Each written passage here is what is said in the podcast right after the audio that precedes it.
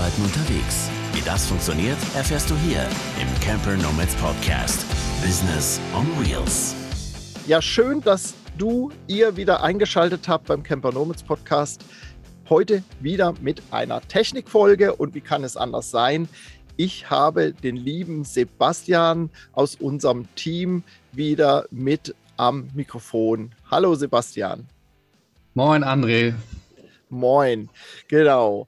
Hm, Sebastian ist ja Mechatroniker und ihr habt ihn in der ein oder anderen Technikfolge unter anderem, auch in den Teamfolgen ist er mit dabei, aber in den Technikfolgen hat er uns schon ganz schön viel Wissen über die Fahrzeugtechnik und Erste Hilfe am Fahrzeug und so weiter mitgeteilt und wir haben da schon coole Folgen aufgezeichnet und für euch zur Verfügung gestellt.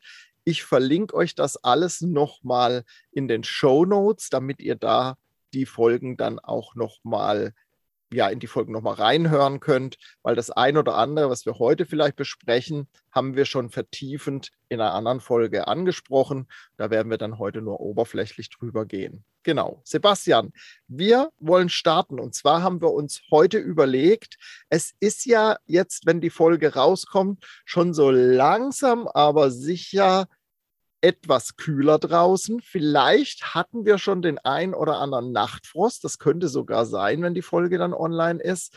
Und wir dachten uns, bevor das so richtig in den Winter geht, stellt sich vielen immer wieder die Frage, wie mache ich meinen Van, mein Wohnmobil, mein Fahrzeug eigentlich wintertauglich und ist das überhaupt notwendig? Wir haben ja in der letzten Folge über die Erste Hilfe auch gesprochen. Wir wollen eigentlich Fehler und Probleme vermeiden, indem wir eine gute Wartung fürs Fahrzeug machen. Also eine Winterfolge, auf was muss ich aufpassen, was muss ich wirklich an Dingen erledigen, bevor der Winter richtig einbricht und so weiter. Sebastian, ist es überhaupt notwendig? Ich denke jetzt gerade, du bist bei Bremen, ich bin viel in Nordfriesland. Hm, ist es überhaupt notwendig? Also hier oben haben wir ja doch eher milde Temperaturen tut das überhaupt Not, irgendwie den ganzen Winterkram zu machen? Äh, ich sag mal ja. mhm. ähm, also klar, auf jeden Fall. Also Fahrzeugpflege ist ähm, gerade im Winter äh, besonders wichtig. Ähm, auch wenn wir hier im Norden relativ milde Temperaturen haben, dennoch äh, ist es natürlich so, dass auch im Winter sehr viel ähm, gestreut wird und dementsprechend halt auch viel Salz auf den Straßen dann irgendwann zu liegen kommt und wir halt hier gar nicht so unbedingt den Schnee haben, der dann nachher das Salz irgendwie abtragen könnte, sondern dass es dann doch eher auf den Straßen liegen bleibt. Und dementsprechend dann natürlich das Fahrzeug noch mehr leidet, als es sowieso dann schon mit dem Sommerdreck zu tun hat. Das wäre so schon mal der erste Punkt, mhm. äh, wo ich sage auf jeden Fall. Und ich denke, dass auch hier, äh, ja, viel, mit, dass wir hier mit viel Frost zu tun haben. Also auch da dann zu gucken, dass die Flüssigkeiten dementsprechend geschützt sind. Ja, ja. Ja, und wir machen ja nicht nur die Folgen für Nordlichter, sondern ähm, äh, für alle, die uns hier folgen im Podcast.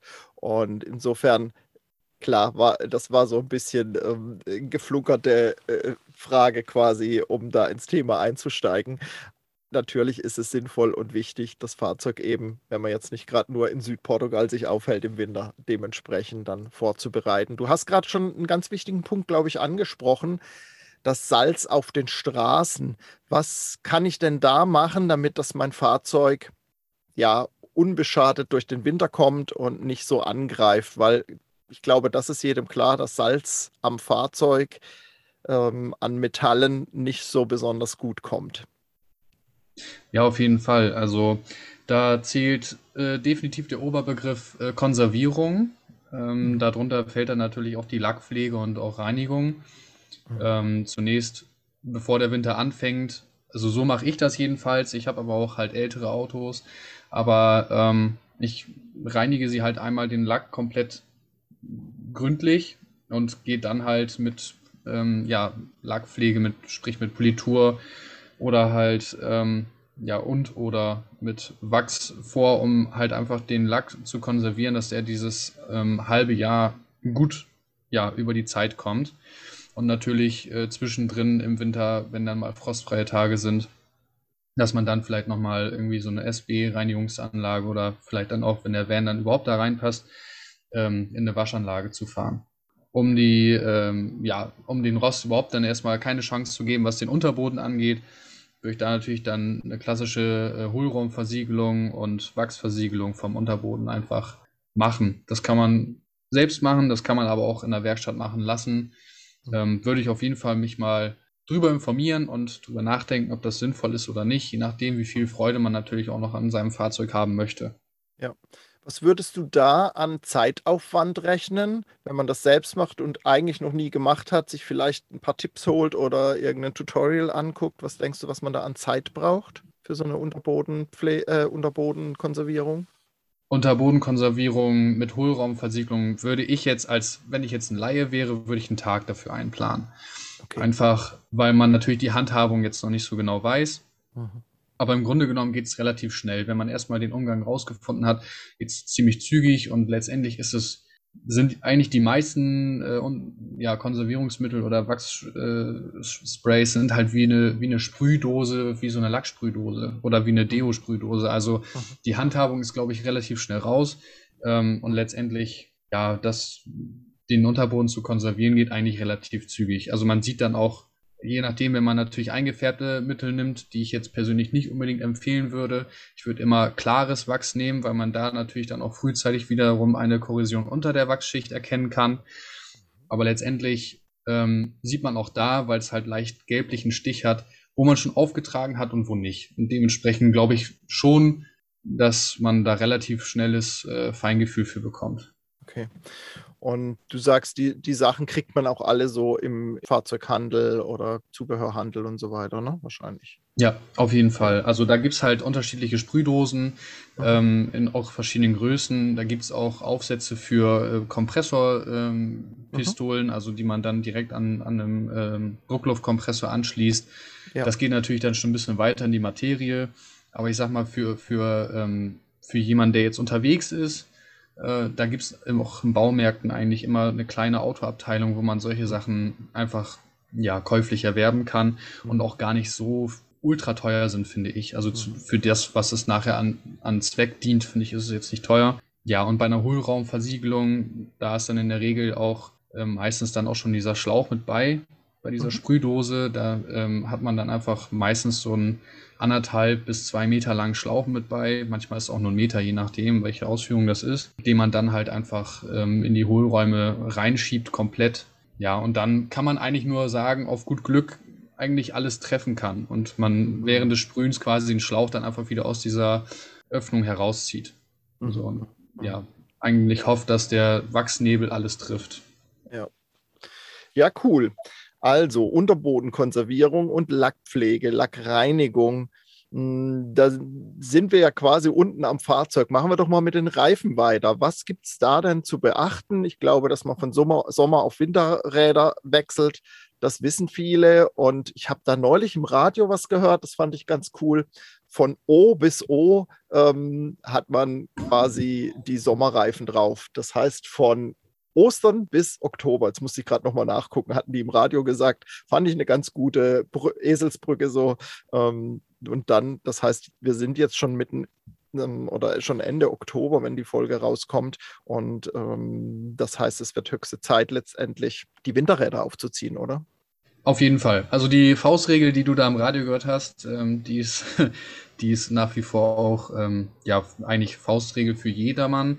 Also mhm. von, von Ostern bis äh, Oktober äh, oder von Oktober bis Ostern, wie auch immer man das drehen will. In diesem mhm. Zeitraum mhm. sollte man auf jeden Fall ähm, Räder wechseln. Da gibt es natürlich so auch Leute, die sagen, ich brauche nur Allwetterreifen. Also besonders jetzt, um nochmal zurückzukommen, hier im Norden sind halt sehr viele, die sagen, Allwetterreifen reichen mir und in der Regel reicht das auch. Man muss halt einfach nur wissen, dass so ein Allwetterreifen, der ist halt so ein Allrounder. Der, der soll alles können. Der soll halt mhm. Sommer können, der soll Regen können, der soll Winter können und der soll natürlich Schnee, Matsch und äh, ja, Temperaturen können. Mhm. Dementsprechend ist der halt einfach ja, ein gutes Mittel zum Zweck.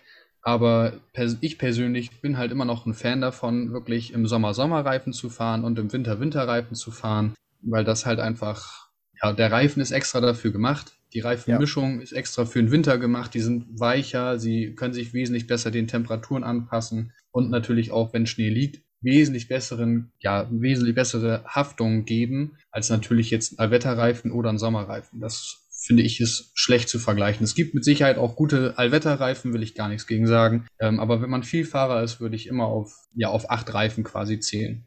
Ja, ich habe tatsächlich auch mittlerweile Allwetterreifen drauf, aber da, auch da gibt es ja ein paar Dinge zu beachten. Mir ist bewusst, dass ich nicht die hundertprozentige Leistung im Sommer habe und nicht die hundertprozentige Leistung im Winter, wie wenn ich jetzt, also gegenüber Standard Sommer- oder Winterreifen, das ist mir klar. Ich glaube, das ist auch ganz wichtig, dass man sich da dann auch bewusst dafür oder dagegen entscheidet und das aber auch beim Fahren immer mal sich wieder bewusst macht, dass man eben nicht die hundertprozentige Leistung hat, wie wenn ich tatsächlich einen saisonalen Reifen habe, der eben für diese Saison ausgelegt ist, speziell. Das ist so das eine. Das andere, was mir bei der Recherche, als ich mich dafür entschieden habe, aufgefallen ist, dass man bestimmte Symbole eben drauf sein müssen und dass man je nachdem, wo man hinfährt, wir sind ja alle auch oft in Europa unterwegs, zum Beispiel in Italien muss der Allwetterreifen mindestens den Geschwindigkeitsindex haben, der normalerweise der Sommerreifen hat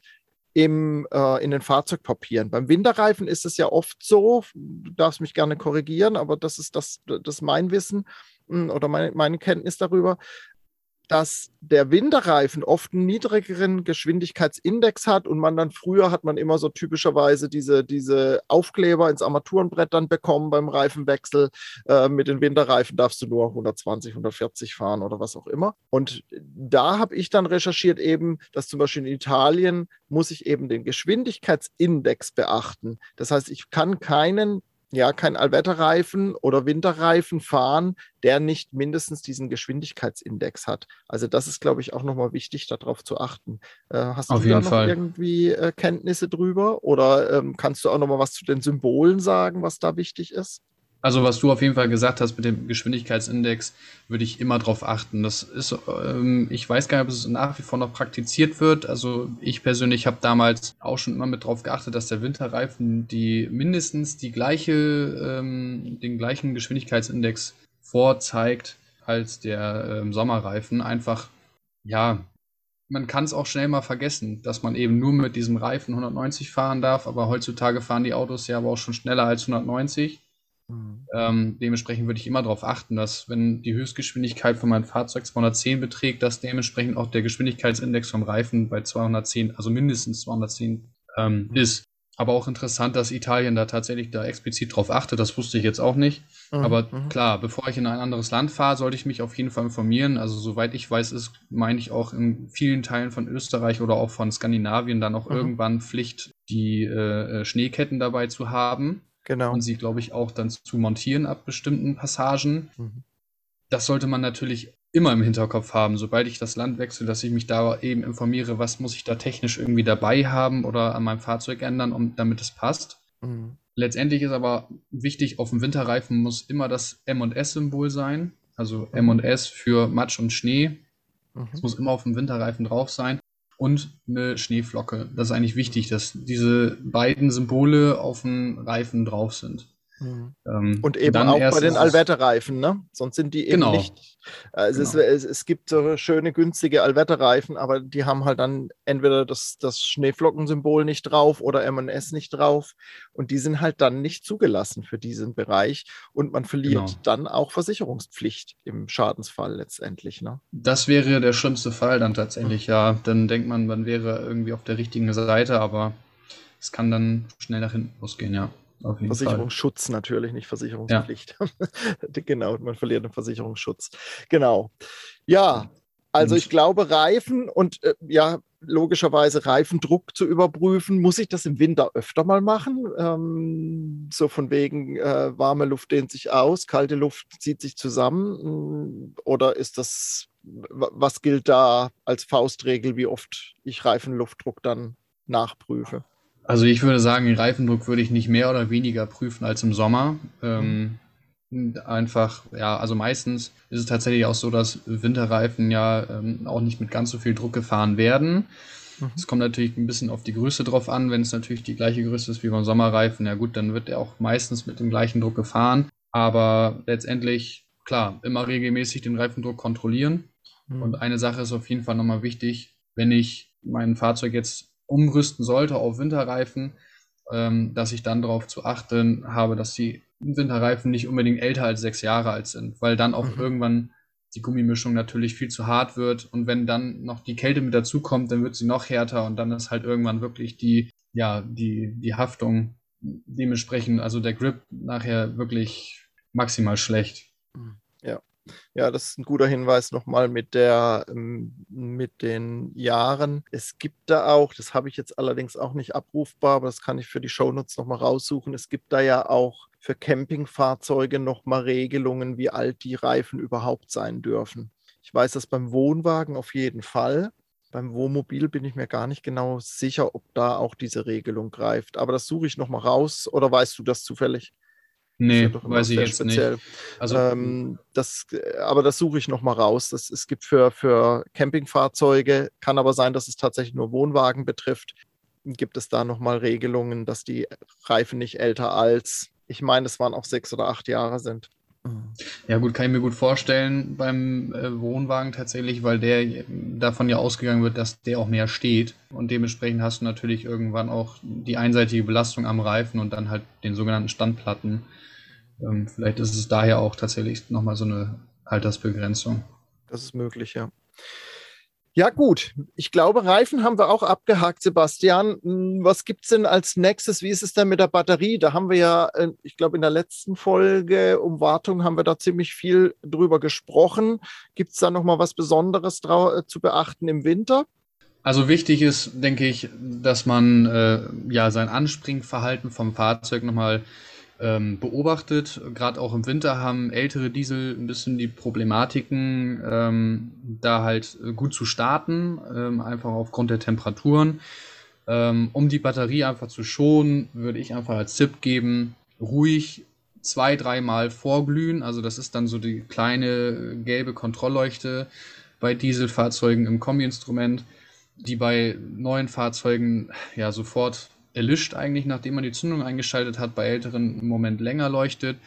Aber auch da, selbst wenn ich ein neues Fahrzeug fahre, würde ich ruhig zwei, dreimal die Zündung anmachen und das Gebläse beim Starten ausmachen, um einfach die Batterie im Winter zu schonen und dass der Motor halt einfach ein bisschen besser anspringt. Mhm. Ansonsten würde ich einfach sagen, das Auto vielleicht zu einem Wintercheck geben. Also viele äh, Werkstätten machen da auch so ein Werbeangebot draus, dass man ja, was weiß ich, da 49 Euro bezahlt und das Auto einmal komplett durchgesehen wird. Für den Winter, wo dann nochmal die Einstellung der Scheinwerfer kontrolliert wird, wo die Batterie getestet wird, wo vielleicht nochmal geguckt wird, ob der Innenraumfilter äh, noch in Ordnung ist und solche Sachen dann, ne?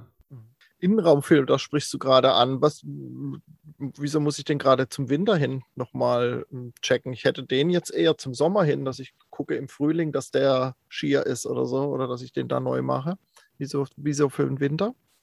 Ähm, ganz einfach, wenn er jetzt über die Jahre äh, oder über das Jahr im Sommer äh, tatsächlich mehr Feuchtigkeit angezogen haben sollte, also viele sind halt auch mit Aktivkohle schon mittlerweile bestückt. Und wenn die dann nachher ja die Filterkraft quasi aufgebraucht hat, ähm, dann hat man ganz viel im äh, Winter mit Feuchtigkeit im Fahrzeug zu tun. Mhm. Ähm, und das kann dann nachher so lästig werden, dass man natürlich irgendwie seine Scheiben von innen freikratzen muss, was äh, super nervig ist. Und das kann ganz häufig einfach an einem ja, verschlissenen, kann man schon sagen, Innenraumfilter zu tun haben. Kann, muss nicht, aber mhm. da auf jeden Fall gucken. Und wenn ich nochmal sehe, dass ich einen normalen Innenraumfilter verbaut habe, das ist dann meistens einfach nur ein weißes Stück Papier, was gefaltet ist, ob ich dann nochmal überlege, ob ich nicht vielleicht ein bisschen mehr Geld ausgebe und mir wirklich einen Innenraumfilter hole mit Aktivkohle. Denn der filtert halt einfach besser und zieht nicht so viel Feuchtigkeit von draußen mit rein.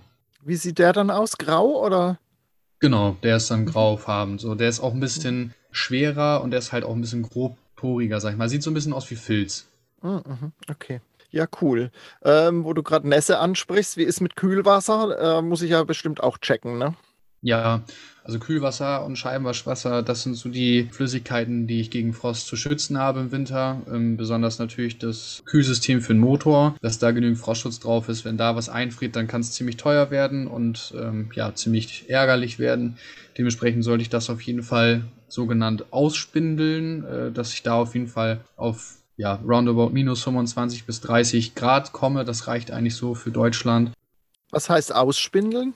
Ausspindeln ist quasi, das ist ähm, ja so ein Flüssigkeitsheber. Das ist wie so eine ja, übergroße Pipette zu, zu sehen, sag ich mal, wo man so einen Luftbalg zusammendrückt und ähm, das dann in die Flüssigkeit hält. Und wenn man dann loslässt, dann ermittelt quasi diese Spindel den Frostschutzgehalt meines Kühlwassers. Okay, das heißt, das kann ich selbst machen.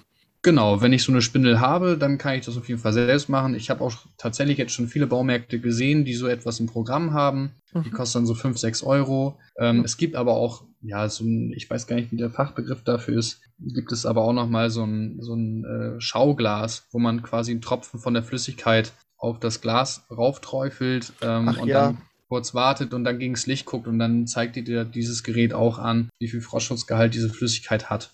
Ja, ja, ja, das kenne ich aus dem, aus dem Weinbau. Kommen aber auch Spektrometer? Ja. Nee, ja, irgendwie sowas. Irg ich, aber irgend so, ja, ja, egal. Ja. Ähm, ja. Genau. Aber diese, ich sag mal, diese Spindel vom Baumarkt für 5, 6 Euro tut es auch, sagst du. Vielleicht ja, hat man nicht genau aufs genaue Grad, aber äh, dann sieht man halt, ob man für bis minus 15 gewappnet ist oder eben bis minus 25. Also ich denke, Richtig. dass äh, dann lieber ein paar Grad mehr, also ein paar Grad niedriger quasi, dann ist man auf der sicheren Seite. Ne? Ja, auf jeden Fall. Auf jeden ja. Fall.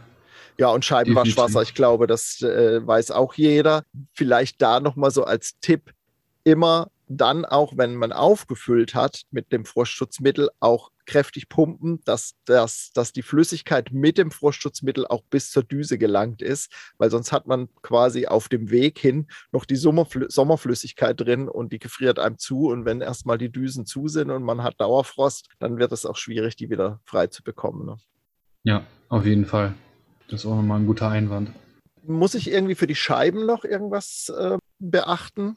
Bei den Scheiben will ich auf jeden Fall beachten, dass natürlich meine äh, Scheibenwischer in Ordnung sind, dass die nicht mhm. schlieren. Das kann im Winter gerade in Verbindung mit Salz auf Autobahnen oder Landstraße natürlich ziemlich nervig und verheerend werden und das kann zu Blendungen führen. Mhm. Und ähm, was ich auf jeden Fall machen kann, ähm, wofür ich auch keine Werkstatt brauche, meine Scheibe nach Steinschlägen zu untersuchen. Ähm, wenn ich dann feststelle, dass da tiefere Steinschläge sind, kann es unter Umständen passieren, dass ähm, halt da sich Feuchtigkeit ablegt in diesem Steinschlag und dann über Nacht der Frost die Flüssigkeit dann im Steinschlag selbst ausdehnen lässt und dann habe ich am nächsten Tag eine gerissene Scheibe. Spätestens vielleicht sogar, wenn ich dann nachher mechanisch mit meinem äh, Eiskratzer auf der Scheibe ja, den Eis, das Eis kratzen möchte. Okay, also auch da lieber nochmal checken und eventuell kleine Risse oder so dann dementsprechend beheben lassen in der Fachwerkstatt. Genau. Da gibt es ja auch von vielen Versicherungen mittlerweile, da ist so geregelt, dass man das dann kostenfrei bekommt, wenn man da rechtzeitig hingeht und das eben dann dementsprechend machen lässt, wenn man dann Teilkasko versichert ist. Ne? Genau. Ja, ja. Also ja, da gibt es ja. viele Angebote, wo man tatsächlich dann nicht mal großartig was bezahlen muss. Also mhm. ja. Mhm. Was mir jetzt noch so einfällt, gerade wo wir darüber sprechen, wir sind ja alle unterwegs in irgendwelchen Camping ausgestatteten Fahrzeugen oder die meisten von uns. Da kommt natürlich auch noch mal im Innenraum so zwei, drei Dinge mh, mm, kommen da noch mal zum Tragen, was mir gerade so einfällt. Wichtig ist, dass man in, im Campingfahrzeug dann darauf achtet, dass man die Heizung checkt, ob da alles in Ordnung ist, ob das funktioniert, vielleicht auch da eine Wartung machen lässt vom, vom Gasfachmann quasi oder einfach alles nochmal kontrolliert. Bei selbst ausgebauten hat, weiß man ja meistens, was man machen muss und aber dass man eben nochmal kontrolliert. Ich habe zum Beispiel bei mir so eine Gebläseheizung drin, das heißt, die hat einen Gasboiler und Gastherme quasi in einem, also die, die Heizung und der, die Warmwasseraufbereitung ist in einem und da sind so Luftablässe dran an der Heizung selbst und dann sorgt ein Gebläse dafür, dass es im ganzen Campingfahrzeug verteilt wird. Und da habe ich tatsächlich schon mehrfach gehabt, dass mir irgendwelche Leitungen von den Verteilern abgesprungen sind und ich das dann nochmal mit einer, mit einer Schelle dementsprechend nochmal fixieren musste oder eben mein Fahrzeug ist auch schon ein bisschen älter, dass man dann nochmal die Schläuche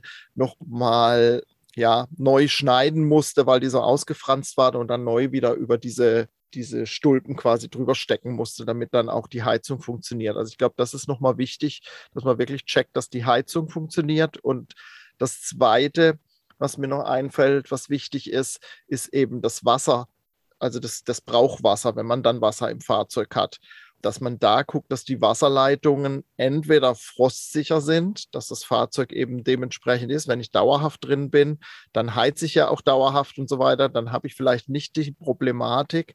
Aber auch da gilt es halt zu checken, was kann mein Fahrzeug? Liegen die Wasserleitungen drinnen? Liegen die draußen? Muss ich die extra Frostschutz äh, für, äh, für Frost schützen? Und in welche Regionen fahre ich natürlich. Also da müsst ihr wirklich drauf achten. Und wenn ihr ein Fahrzeug zum Beispiel im Winter nicht nutzt, dass dann die Wasserleitungen auch komplett leer sind. Und da hilft dann auch schon, dass man die, die Leitungen eben dann alle Wasserhähne aufmacht, alles rauslaufen lässt und aber auch nochmal mit Druckluft oder mit, äh, habe ich auch schon gesehen, ich weiß nicht, ob das wirklich funktioniert. Hm, da haben sie einen Luftballon quasi aufgepustet und den dann über den Wasserhahn und die Luft quasi durch den Wasserhahn dann entweichen lassen. Ähm, ob das wirklich funktioniert, weiß ich nicht, aber mit Druckluft geht es auf jeden Fall. Ich habe auch schon den Wasserhahn im Mund genommen oder den Schlauch von der Dusche und einfach reingepustet ein paar Mal, dann ist das Wasser auch draußen. Eventuell die Pumpen trockenlegen oder den Boiler. Da gibt es oft auch so einen Frostschutzschalter. Also da müsst ihr euch drum kümmern. Guckt in euer Fahrzeugbuch oder ihr kennt euer Fahrzeug am besten oder fragt im Zweifel eben dann den Fachmann, was ihr machen müsst, damit das Ganze dann nicht zum Desaster wird und euch irgendwie Leitungen platzen, weil es gibt nichts Schlimmeres, wie wenn Wasser im Wohnmobil hm, irgendwie sich auf den Weg macht im, im, im Fahrzeuginneren. Also ich habe das leider schon erlebt und dann ist immer schnelles Handeln von Nöten und schnell die Handtücher ausgebreitet und Putzlappen und geguckt, Pumpe ausgeschaltet und es ist immer nicht so lustig, genau. Also guckt da auf jeden Fall nach. Das fällt mir jetzt gerade noch so ein. Wir haben hauptsächlich um, um, Fahrzeugtechnik gesprochen, aber ich glaube, die Campingfahrzeuge müssen da halt dann auch noch mal besonders gecheckt werden. Ne? Ja, auf jeden Fall. Und fällt mir auch gerade ein, da weißt du bestimmt auch noch mal einen Tipp dazu. Wie ist es denn mit, den, mit, den, mit der Gummipflege, mit den Gummis? Das weiß ich noch aus, aus früheren Tagen. Da gab es immer so Tuben, um dann die Gummis von den Türen und so weiter zu pflegen. Ist das nach wie vor notwendig oder sind die Gummis heutzutage da irgendwie anders beschaffen? Ich würde nicht sagen, dass sie anders beschaffen sind. Das kommt natürlich auch auf die Ausstattung drauf an. Es gibt äh, mittlerweile halt auch schon viele Türgummis, die äh, mit Stoff überzogen sind, wenn man schon ein bisschen hochwertigere Fahrzeuge vielleicht hat. Aber ansonsten würde ich immer gucken, dass ich die Türgummis mit, ähm, ja, so ein bisschen mit so einem Spezialmittelchen äh, bearbeite, wenn ich feststelle, dass es dann doch irgendwie an der Tür kleben bleiben sollte, weil im schlimmsten Fall reiße ich mir die Gummilippe halt kaputt. Mhm. Ähm, und dann kann halt auch Feuchtigkeit ins Fahrzeug kommen. Mhm. Ja, und wenn ich sowieso schon im Sommer festgestellt habe, ah, das Türschloss hakelt dann doch schon so ein bisschen mehr, dann mhm. vielleicht doch ein bisschen gucke, dass ich da mir vorrätig schon mal so ein äh, Schlossenteisungsmittel ähm, ja, liegen habe oder ja, vielleicht dann doch schon mal so ein bisschen vorsichtig das Schloss öle, mhm. bevor der Winter dann wirklich losgeht, dass sich das auf jeden Fall verteilt hat. Mhm, genau. Das kann man ja auch vorbeugen quasi dann schon. Da gibt es ja auch Mittel dafür, dass man das Vorbeugen dann schon mal reinsprüht. Ja, ne? ja genau. auf jeden Fall. Ja, cool, Sebastian. Ich glaube, so das meiste dürften wir eigentlich abgedeckt haben, oder? Ich denke auch. Also mhm. mir, mir, das Einzige, was mir noch einfällt, dass man mhm. vielleicht nochmal ähm, guckt, wie die Fußbatten aussehen, bevor der Winter richtig losgeht, wenn die jetzt über die übers Jahr sehr viel Feuchtigkeit aufgenommen haben dass man die auf jeden Fall vernünftig reinigt und durchtrocknet. Mhm. Ähm, ist natürlich jetzt schwierig, wenn man im Van lebt, dass man, aber jetzt haben wir vielleicht noch mal ein paar schöne äh, Sonnentage ohne, also nicht Sonnentage, sondern Sonnentage, mhm, mhm ähm, mhm. wo halt ähm, kein Regen ist, dass man die Fußmatten noch mal richtig trocknet, weil äh, davon geht halt auch sehr schnell und sehr viel Feuchtigkeit noch mal von aus. Das ist mir noch mal so eingefallen. Ja, guter Tipp nochmal. Ja, Sebastian, ganz, ganz herzlichen Dank wieder für die vielen Tipps und Infos. Ich glaube, Sehr so gerne. können wir alle ähm, unser Fahrzeug nochmal auf Vordermann bringen, bevor es dann so richtig, richtig knacke kalt wird. Ähm, oder die Flucht nach vorne in den Süden. mal gucken. Ihr dürft uns gerne äh, in die Kommentare drunter schreiben unter den Podcast oder in den begleitenden Blogartikel auf unserer Seite campernomads.net hm, könnt ihr gerne uns einen Kommentar hinterlassen und ja, berichten, was für euch da wichtig war oder vielleicht auch noch ergänzen, wenn wir jetzt irgendwas vergessen haben, sehr, sehr gerne. Und dann, ja, gucken wir mal, was uns in der nächsten Kfz-Folge mit Sebastian dann erwartet. Ähm, vielleicht dann zum Frühling wieder. Mal gucken. Äh, werden wir sicherlich noch das eine oder andere beackern können, Sebastian. Vielen, vielen Dank ich dir denke auch. für deine Zeit. Genau. Ja, ihr Lieben, vielen Dank und bis zum nächsten Podcast hier bei Camper Nomads. Macht's gut. Bis dann. Gute Zeit. Kommt gut durch den Winter. Tschüss. Tschüss.